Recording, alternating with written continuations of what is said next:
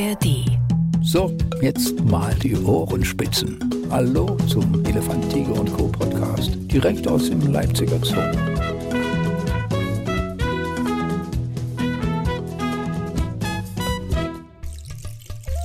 EDC, der Podcast. Ähm, heute wieder in feinster Atmosphäre, kurz vorm Weihnachtsfest. Und das ist vielleicht der Ansatz, mal ein bisschen was anderes zu machen. Es geht ja natürlich immer um Tiere, aber heute schaffen wir uns einen Blick auf sagen wir, ein evolutionäres Bindeglied zwischen Mensch und Tier. Ähm, sie tragen Flossen, manchmal auch nicht. Ähm, sie haben Hände ihrer Tätigkeit nach, gehören sie zu den Putzerfischen. Sie können aber reden. Und das ist etwas, was wir bisher noch nie hatten, dass quasi die Geschöpfe selbst für sich Wort ergreifen können. Aber lang genug der Vorrede. Es geht uns heute äh, ums Aquarium und die ganze Hygiene, die Sauberkeit da drin und wie man die so herstellt. Und dafür hat sich äh, Martina Hacker hergefunden. Sie hat bisher mit, immer noch ein bisschen gefremdelt mit dem Podcast, aber jetzt will sie endgültig dabei sein. Martina, sehr herzlich willkommen. Schön, dass das klappt. Hallo. Martina, ähm, kommen wir doch gleich mal drauf zu. Ich meine, die Büroatmosphäre stehen jetzt nicht direkt am Becken, weil es dort einfach auch zu laut wäre. Und du hast auch die klassische Tierpflegerkleidung an. Wie oft musst du das tauschen, sagen wir mal, pro Woche mit einem Tauchanzug? Also ich zum Glück nicht pro Woche, weil wir haben nicht nur einen Taucher hier im Bereich, wir sind insgesamt äh, fünf Kollegen aus dem Bereich, die tauchen können. Das bedeutet, wir sind da gut in, im Wechsel und äh, meistens steht ein bis zwei Tauchgänge in der Woche an, je nachdem, wie die Scheiben sich halten und wie wir das so in den Tagesablauf mit integrieren können. Fünf von euch, ist das ungefähr die Hälfte im Bestand oder muss das quasi jeder können? Es muss nicht jeder können, es ist natürlich schön, weil dann verteilt sich es einfach auf äh, mehrere Schultern. Denn so ein Taucheinsatz ist schon ziemlich anstrengend. Man ist zwar nur so 40 äh, Minuten bis 60 Minuten oder sowas im Becken, aber danach ist man auf jeden Fall, weiß man, was man gemacht hat an dem Tag. Ist es denn wirklich jetzt auch Tauchen in dem Sinn oder reicht eine Badehose? Also wie, wie, wie müsst ihr dort ausgestattet sein? Wir haben tatsächlich alle kompletten Taucheranzug. Das hat einfach auch so ein bisschen was mit Arbeitsschutz zu tun, äh, dass man da halt nicht nur mit Badehose reinspringt. Und wir haben äh, die Taucherbrille auf, und wir haben tatsächlich ansonsten nur den Atemregler im Mund und hängen an einer langen Strippe. Alles andere, was man sonst bei einem Taucher noch kennt, äh, Flasche auf dem Rücken, Flossen und ähnliche ah, Sachen. Ah, doch keine Flossen. Sowas äh, sparen wir uns, weil wir müssen natürlich möglichst klein sein im Becken. Also wir haben zwar große Becken, in denen wir tauchen, aber wir haben auch eine ganze Menge kleinere Becken, die dann auch mal betaucht werden müssen und da muss man auch irgendwie reinpassen. Und da würde alles, was man auf dem Rücken hat, einfach nur platzmäßig enorm stören. Und wenn man wirklich ohne irgendwelche Sachen in das Becken geht, ist man viel beweglicher und viel freier und kann sich halt wirklich auf die Tiere konzentrieren und auf die Arbeit, und zwar das Reinigen der Scheibe. Nun habt ihr ja eine ganze Menge Becken. Ist quasi jede Größe mit einem Tauchgang zu, äh, zu verbinden? Oder also wie viele Becken müsst ihr rein?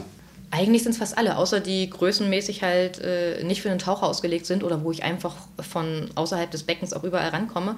Becken, die häufig betaucht werden, ist auf jeden Fall das große Panoramabecken mit der halbrunden Scheibe.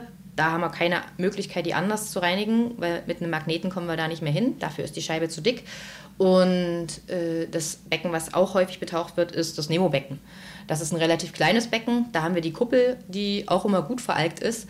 Die wird zwar ganz regelmäßig mit dem Magneten geputzt, aber dann haben wir auch immer eine ziemlich hartnäckige Alge, wo man dann mit dem Magneten nicht mehr klarkommt. Und dann heißt es dann mit einer Blaste-Chipkarte, die eignet sich perfekt dafür. Damit zerkratze ich die Scheibe nämlich nicht, aber ich kriege schön die Alge ab. Da heißt es dann äh, ungefähr eine Stunde auf dieser Kuppel klemmen und äh, Stück für Stück alles runterkratzen. Hilf mir noch mal kurz das Neobecken mit der Kuppel. Ist das das mit der Röhre, die außen rausgeht? Oder ist das das, wo die Kuppel sich rauswölbt? Das ist das Nemobecken, ist das, wo man von unten den Kopf reinstecken kann und dann ah, sich fühlt, als wäre man in einem Aquarium. Ja. Aber jetzt zum Beispiel gerade mal das, wo sich die Kugel wie rauswölbt, das kann ich mir auch ganz schwer vorstellen zu reinigen. Auch bei der ist es so, also wir haben da auch die Möglichkeit von außen zu reinigen. Da geht es auch nicht mit einem Magneten, sondern äh, wir haben uns da ein riesengroßes Ohrenstäbchen gebastelt. Also sieht aus wie eine große Klobürste, wo schön weiches Vlies drumherum gewickelt ist, damit man einfach was, einen großen Tupfer hat. Und damit kann man von außen auch ganz gut die Scheibe so feinere Algen abmachen, aber auch dort äh, entwickeln sich dann im Laufe der Zeit festere Algen, die man da, damit nicht mehr abkriegt und auch da muss dann der Taucher rein. Also jetzt äh, hilf mir bitte nochmal von außen. Wie kann man innen von außen reinigen? Mit dem Magneten habe ich noch quasi verstanden. Ist die Klobürste quasi von außen mit einem Magneten festgemacht? Nee, die Klobürste, die betätigt der Tierpfleger von hinten. Der steht also im Becken und hält die von hinten rein okay. und putzt dann äh, so dass er möglichst überall rankommt und versucht, die Scheibe dann zu reinigen. Das ist immer ganz hilfreich, wenn noch einer davor steht, der vielleicht ein bisschen noch zeigt, wo noch Dreck ist. Denn durch den Winkel, den man von oben hat, sieht man da nicht alles so perfekt. Das klingt aber auch nach selbst gebastelt. Also es ist nichts im, äh, im gut sortierten Hauswarenhandel zu kriegen. Nö, die Einzelteile vielleicht, aber ansonsten ja, ist der Aquarianer im Allgemeinen sehr erfinderisch und äh, versucht sich für alles irgendwelche Hilfsmittel zu bauen, um die, sich die Arbeit im Aquarium wirklich zu erleichtern. Welche Zeit nehmt ihr euch denn dafür? Also hat man als Besucher jetzt manchmal das Glück, dass einem plötzlich aus dieser Kugel einem die Klobürste entgegenkommt, weil man nicht damit gerechnet hat, oder macht ihr das außerhalb Besuchszeiten? Wir versuchen natürlich sowas außerhalb der Besuchszeit zu machen, sodass man einfach, äh, wenn der Besucher kommt, der hat saubere Scheiben verdient, dass das dann alles schon erledigt ist. Aber manchmal geht das auch in die Besuchszeit noch rein und der ein oder andere Besucher wird bei uns regelmäßig Hände, vielleicht auch mal einen ganzen Taucher oder Bürsten in den Becken sehen, weil wir einfach den ganzen Tag an Becken arbeiten. Ist das denn eine Tätigkeit, wo ihr früh schon aufsteht und sagt, juhu, heute geht's in den Taucheranzug oder wird gelost, Schnick, Schnack, Schnuck gespielt, wer es diesmal machen muss? Also es hat sich eher so zu einem Schnick, Schnack, Schnuck entwickelt, so von wegen, wer war das nächste Mal? Äh, okay, ihr beiden steht zur Debatte. Ja. Und dann wird mehr oder weniger gefragt, möchte jemand unbedingt oder ansonsten wird dann ausgelost. Wenn natürlich irgendjemand noch eine Erkältung hat, der jetzt eigentlich dran gewesen wäre, dann muss der auch nicht ins Becken, weil gerade mit einer Erkältung möchte man dann auch nicht über den Atemregler atmen. Ja. Aber es findet sich schon immer einer. Und dadurch, dass es sich auf fünf Köpfe verteilt, hält sich das auch im Rahmen. Wie hat sich das bei dir entwickelt? War es am Anfang der totale Reiz? Du hast gesagt, das möchte ich jede Woche machen oder warst du von Anfang an so ein bisschen, oh, na gut, wenn es sein muss? Nee, am Anfang war das schon von wegen so in die Becken zu den Tieren rein und mit den Tieren zusammen im Becken zu sein. Wo wir den Tauchschein damals gemacht haben, war ich auch noch im Gondwaneland tätig. Das bedeutet, man war beim Arapaima im Becken, man war äh, mit den Gavialen zusammen im Becken. Da war auch schon so ein bisschen so der Nervenkitzel mit da. Also mit, den, mit den Gavialen? Also die die Krokodile mit dem ganz schmalen Maul. Mit den Krokodilen mit dem schmalen Maul. Da musste man nicht unbedingt tief tauchen, aber auch da waren die Tiere mit dem Becken, man war immer zu zweit. Es war eine Aufsichtsperson dabei, also das ist beim Tauchen sowieso immer so, ja. dass äh, eine zweite Person dabei ist, äh, die das Ganze noch mit überwacht, falls irgendwo Not am Mann ist. Aber man ist halt einfach mit den Tieren im Becken und das war schon super interessant. Man wollte das gerne machen, war auch eigentlich immer schön. Also gerade Arapaima war schon immer ziemlich gigantisch, wenn dieser Riesenfisch dann neben einem aufgetaucht ja, ja, ich wollte, ist. Das ist und äh wenn man mal dabei war, wenn die Tiere gefüttert werden und sich dann denkt von wegen, was da an Kraft dahinter ist. Ja. Und ich bin hier so ein kleiner Taucher in dem Becken. Äh, ist es schon ziemlich beeindruckend. Aber wenn man dann die ersten paar Tauchgänge gemacht hat und so eine Scheibe intensiv gereinigt hat und man weiß, wie man sich danach fühlt, dann ist der Drang von wegen, ich will unbedingt ins Becken vielleicht dann doch nicht mehr ganz so groß. Es ist halt nicht wie das Tauchen im Freiwasser, wo man einfach nur guckt, dass man vorwärts kommt, sondern es ist halt wirklich Arbeiten unter Wasser. Mit der einen Hand zieht man sich an die Scheibe ran, mit der anderen Hand äh, wird gereinigt, also man drückt sich davon weg, man hat also eine richtig schön gegenläufige Bewegung und benutzt auch Muskeln, die man so im normalen Alltag nicht benutzt. Also zumindest ging es mir so, das war auf jeden Fall, da sind Muskeln, die haben mir vorher noch nicht wehgetan. Und das ist, äh, kann man auch nicht trainieren, vermute ich mal dann irgendwie, weil diese seltsame Haltung, äh, die ich ja auch schon ein paar Mal gesehen habe bei euch, kann man ja nicht irgendwo kopieren oder nachmachen. Durch regelmäßige Tauchgänge. Also wenn sich ja. einer dazu bereit erklärt, ich mache das jetzt jede Woche, dann wird er irgendwann äh, auf jeden Fall weniger Muskelkater haben. Jetzt kommt da doch nochmal das Sensationslüsterne in mir durch mit Gavialen oder den, wie heißen sie nochmal, die Riesenfische? Arapaimas. Mit den Arapaimas. Ähm, da geht ihr dann halt hin, wenn die nicht hungrig sind oder sind die sowieso so vorsichtig, dass die an euch Riesenmenschen gar nicht rangehen? Wie, wie ist da so eine Situation bei den Gavialen zum Beispiel? Also bei den Gavialen, im Endeffekt, der Mensch fällt normalerweise nicht ins Beuteschema. Jetzt sind die Tiere auch ein ganzes Stückchen größer als zu der Zeit, wo ich noch mit im Becken okay, war. Ja. Äh, da werden die Tiere auch äh, abgesperrt, also da gibt es andere Möglichkeiten. Aber wo die wirklich noch kleiner waren, sehr schüchtern und zurückhaltend und noch relativ neu in den Becken, da war das auch noch kein Problem. Und wir sind auch im alten Aquarium äh, regelmäßig oben im Ringbecken mit den Haien tauchen gewesen. Ja. Also das waren die schwarzspitzen Riffhaie, auch keine besonders großen Haie, aber auch die fanden den Taucher eigentlich eher gruselig und sind dem aus dem Weg gegangen und haben sich dann in der anderen Ecke des Beckens aufgehalten. Also, dass man da so den direkten Kontakt hatte, war eigentlich nicht gegeben. Das sind dann eher die kleineren, die neugierig sind und die sich in der Nähe aufhalten. Ihr seid schon umschwärmt, wenn ihr da drin seid? Oder ist dann gerade da, wo ihr steht, erstmal eine Riesenlücke, kein Tier und alle warten wie hinter so einer unsichtbaren Schutzwand? Ganz unterschiedlich. Also, wenn natürlich äh, der Taucher erstmal ins Wasser kommt, sind erstmal alle weg, weil wer weiß, was da ist. Aber der eine oder andere ist dann schon ziemlich neugierig. Gerade im Panoramabecken haben wir zum Beispiel unsere Keilfleck-Buntbarsche, die sind super neugierig. Also wenn der Taucher drin ist, hat er eigentlich immer ein bis zwei, die komplett in der Nähe sind, die genau gucken, was wird da gemacht, die immer hinterm Taucher sind. Und wenn man dann seine Hand hinhält, dann sind sie auch sehr, sehr, sehr neugierig. Also die kann man wahrscheinlich bald streicheln. Aber die knabbern jetzt nicht am Taucher oder sowas, oder? nee, das haben sie noch nicht gemacht. Also manchmal sieht es so aus, von wegen, will er jetzt gleich in den Fuß reinbeißen oder sowas, aber bis jetzt noch nicht. Aber auch solche Sachen hat man natürlich, äh, das hat man im alten Haus im Panoramabecken. Ja. Da war äh, das Becken viel kleiner und es war ein Seewasserbecken. Da hatten wir auch Anemonenfische, die paarweise gelebt haben und die hatten auch ab und zu mal Gelege und wenn die dann verteidigen, dann hat man auch so einen kleinen Anemonenfisch, äh, 10 cm Größe, der dann ordentlich auf Mann geht. Und äh, wenn dann immer in den Fuß reingepickt wird von dem kleinen Fisch, das merkt man dann auch. Merkt man tatsächlich, das, ja? Das merkt man schon. Okay. Wie reagiert ihr denn? Ich meine, ich vermute mal, euch ist es lieber, sie halten alle Abstand, aber sagen wir mal jetzt, der Barsch ist ja neugierig. Äh, müsst ihr dann bei jedem Schritt und Tritt aufpassen? Aufpassen muss man auf jeden Fall, also besonders äh, im Panoramabecken, weil da sind eben nicht nur die Buntbarsche und die Salmle drin, sondern wir haben dort auch noch äh, die Süßwasserstechrochen mit im Becken.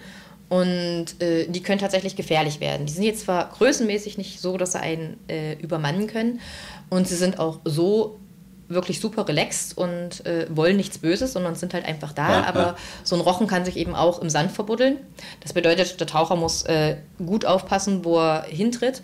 Die Rochen sind auch ab und zu auf der Scheibe unterwegs, also so, dass sie oben auf dieser ja, Kante liegen und sich dann runterrutschen lassen. Schöner Anblick Machen immer, sie auch teilweise, wenn der Taucher da ist. Deswegen haben wir auch immer den zweiten Mann davor, der das Becken immer noch ein bisschen mit dem Blick hat, mit dem Taucher in Verbindung steht und ihm dann auch Zeichen geben kann, von wegen da ist ein Rochen oder da ist ein Rochen, dass man da ein bisschen aufpassen kann, weil der heißt nicht umsonst Stechrochen. Die haben tatsächlich einen ziemlich scharfen Stachel an der Schwanzflosse, mit denen sich diese Tiere auch verteidigen. Und sollte es jetzt zu sowas kommen, dass der Taucher vielleicht auf so einen Rochen drauftritt, dann wird dieser Rochen auch ganz gezielt zustechen. Und sowas sollte natürlich vermieden werden. Ist klar. Gerade äh, die, die, genetzten Süßwasserstechrochen, die haben eben auch noch äh, eine gewisse Giftigkeit. Aber da ist euch jetzt noch nichts passiert, was das angeht. Da wurde man vorsichtig genug. Wir sind da vorsichtig genug. Wie gesagt, die Tiere sind wirklich relaxed und dadurch, dass wir da zu zweit sind, ist da bisher noch nichts passiert. Und dabei wollen wir das natürlich auch belassen. Gerade mal die Situation mit der Panoramascheibe, die habe ich auch so vor Augen. Der Rochen liegt dort oben und wollt ihr dort putzen. Äh, kann man den dort irgendwie weglocken oder so ein bisschen sanft wegschieben? Oder lasst ihr ihn einfach, macht die Stelle ein andermal? Äh, also wenn wir oben sind, wir machen meistens bei der Scheibe erst tatsächlich den oberen Teil und gehen dann nach unten, sodass man oben erst alles hat. Und dann kann der Rochen sich auch entfernen. Und also der sucht jetzt nicht so intensiv die Nähe. Ja. Meistens hat man dann oben äh, die Zeit. Das kommt dann eher dazu, wenn man unten an der Scheibe dann putzt, dass sie von oben runterkommen und dass man dann erstmal die Finger wegmachen muss, weil der Rochen jetzt gerade da vorbeirutschen muss. Oder sie dann eben irgendwo unten im Sand sich aufhalten. Ist das denn jetzt auch wirklich wichtig für die Fische, dass ihr dort immer sauber macht? Oder geht es hier wirklich einfach nur um die Präsentation äh, gegenüber den Zoobesuchern, dass alles sauber ist? Hier geht es natürlich, also wir sind ein Aquarium und wir wollen Fische zeigen und ja. wenn wir eine komplett veralkte Scheibe hätten, hat kein Besucher mehr was davon. Also es geht hier tatsächlich um die äh, Durchsichtigkeit der Scheibe. Und natürlich auch ein bisschen um die Fische, weil auch wir brauchen ja eine saubere Scheibe, um die Tiere zu beobachten. Denn von vorne durch eine Scheibe beobachtet sich so ein Fisch äh, tausendmal besser, als wenn man nur den Blick von oben hat. Man kann den Ernährungszustand äh, ganz anders einschätzen, wenn man den Fisch von der Seite sieht, als wenn man den Fisch jetzt nur von oben sieht. Die Algen sind doch bestimmt für viele Fische auch eine Art Nahrung. Also wenn ihr das jetzt dort abmacht, saugt ihr das irgendwie weg? Also mit Kehrblech und Besen wird es jetzt sicherlich nicht gehen. Oder sind die Fische dann auch sofort bei euch, sage ich, mh, Edelfutter, was ihr hier abmacht? Äh, die Algen, die auf der Scheibe sind, die sind natürlich äh, ganz, ganz, ganz gering. Also da fällt jetzt nicht viel Schmutz an, der dann oder viel Alge, die dann im Wasser rumtreibt. Also da wäre jetzt auch nichts äh, zum Wegsaugen mit da, es ist ein ganz kleiner, feiner Belag, den man nur so wegschabt. Und äh, es gibt natürlich eine ganze Menge Bewohner in Aquarien, die verschiedene Algenarten auch zu sich nehmen und Algenräsen abweiden. Aber die Alge, die auf unseren Scheiben wächst, die ist dann meistens nicht davon betroffen.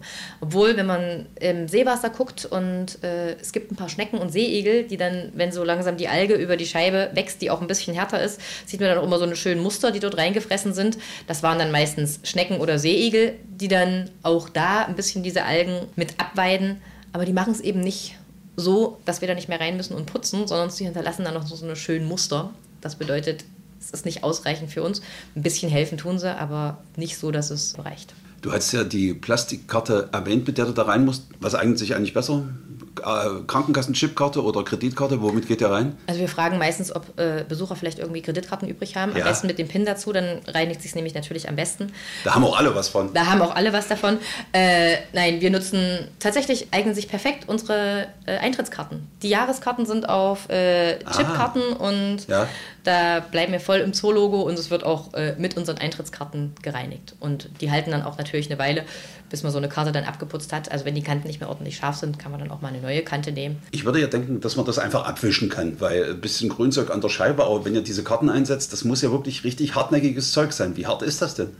Sehr unterschiedlich. Also es gibt Algen, die kann ich mit einem weichen Tuch einfach abwischen, dann hat man nur so eine leichte Schmieralge, aber man hat auch richtig hartnäckige, feste Algen.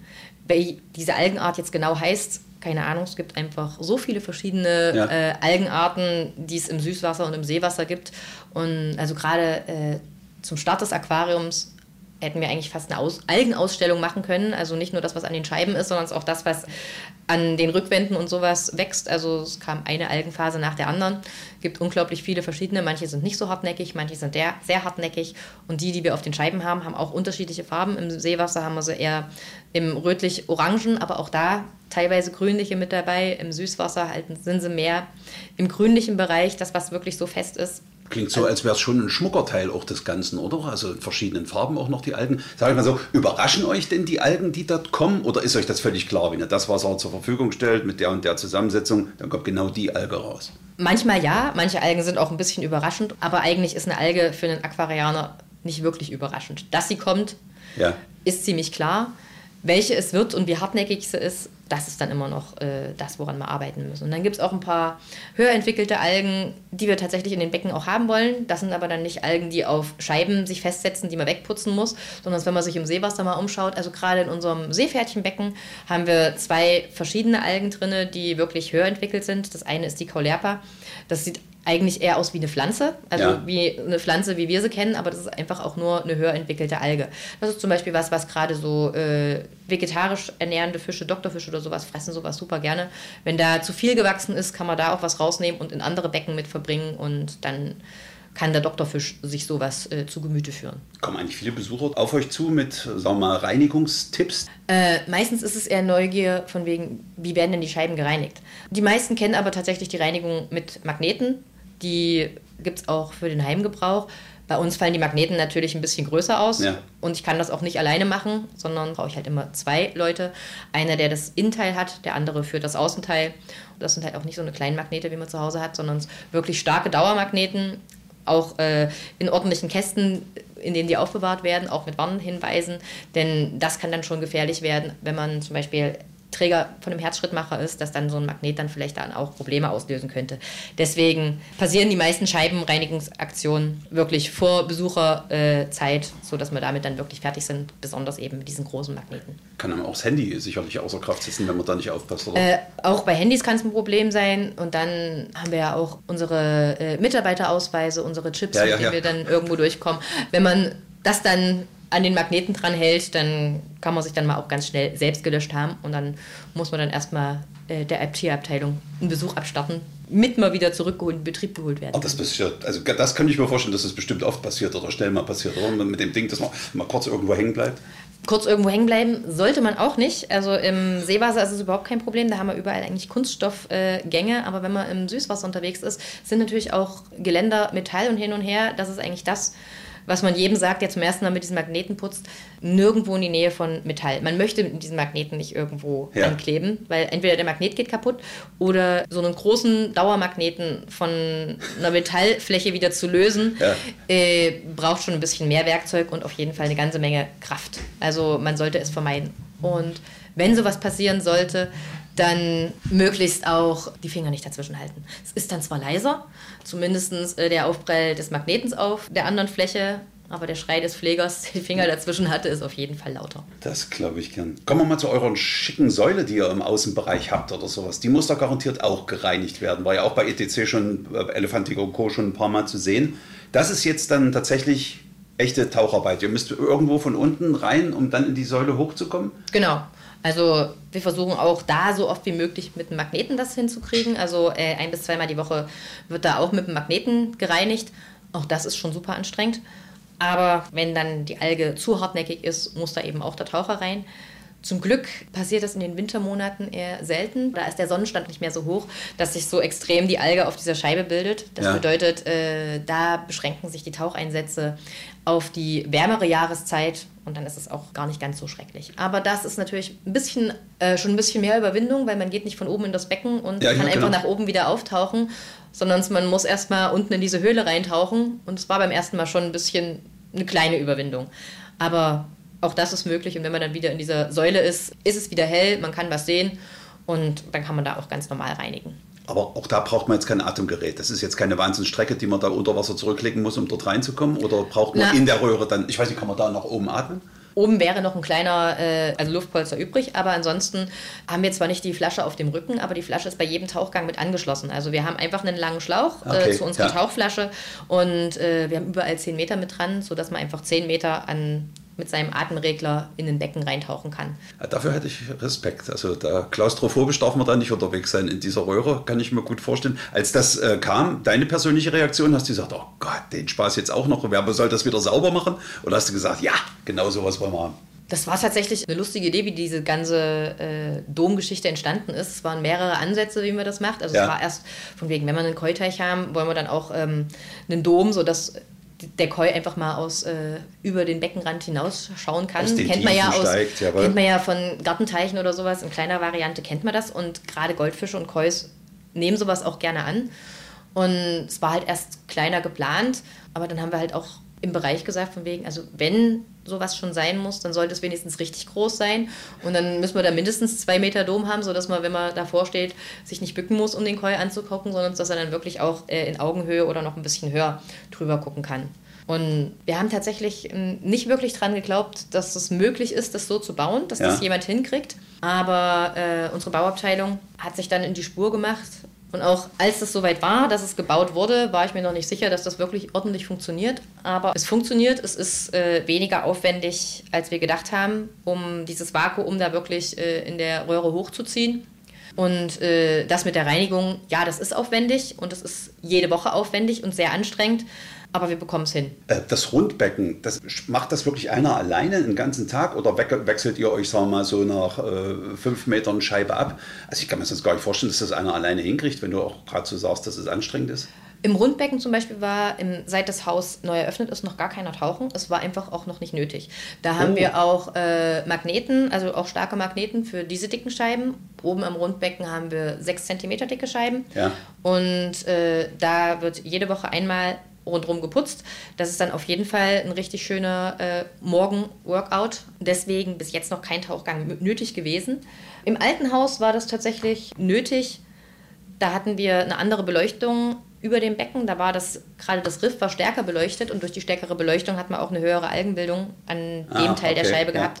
Einmal im Monat musste auf jeden Fall der Taucher rein aber das waren dann eben nur drei, vielleicht vier Scheibensegmente, die man putzen musste. Aber da wusste man dann auch, was man gemacht hat. Also da merkt man es dann schon im Handgelenk, wenn man die ganze Zeit da drauf drückt. Aber ist man auch ungefähr mit dem Tauchgang von 30 Minuten bis 50 Minuten oder sowas durch gewesen. Aber ich meine, wenn es jetzt noch nicht äh, mit einem Tauchgang sein musste, ich glaube, ein Jahr ist doch jetzt äh, das neue Aquarium locker schon offen.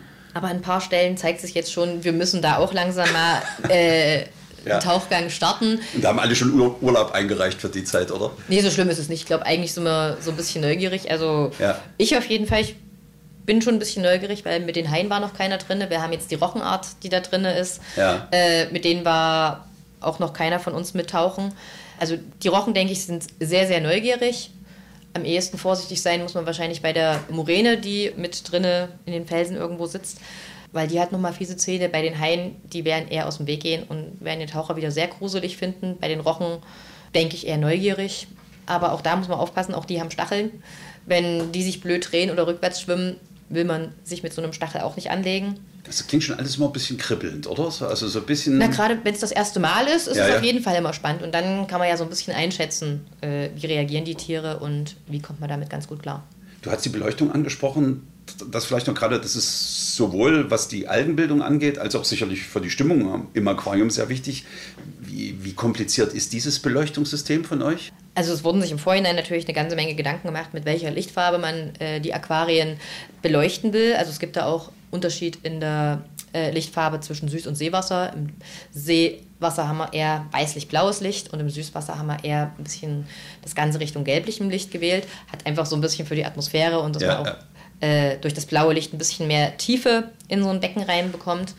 Und gerade auch Korallen brauchen viel intensiveres Licht äh, unter dem sie dann wirklich äh, leben können. Für die Fische in den Becken ist das Licht, was die Lebensnotwendigkeit angeht, eigentlich jetzt nicht so relevant. Das ist dann wirklich eher für die Wirbellosen, also für die Korallen, die wir da drin ja. haben und äh, im Süßwasser für die Pflanzen, die da mit drin sind. Weil die Pflanzen müssen Photosynthese betreiben und da muss natürlich auch genug Licht vorhanden sein, was dann äh, weit genug ins Becken eindringt, um das ordentlich ausleuchtet und dass die Pflanzen dann auch wirklich damit ihre Photosynthese betreiben können. Aber das Licht kommt zart rein und wieder raus oder ist es tatsächlich der angeknipste Schalter?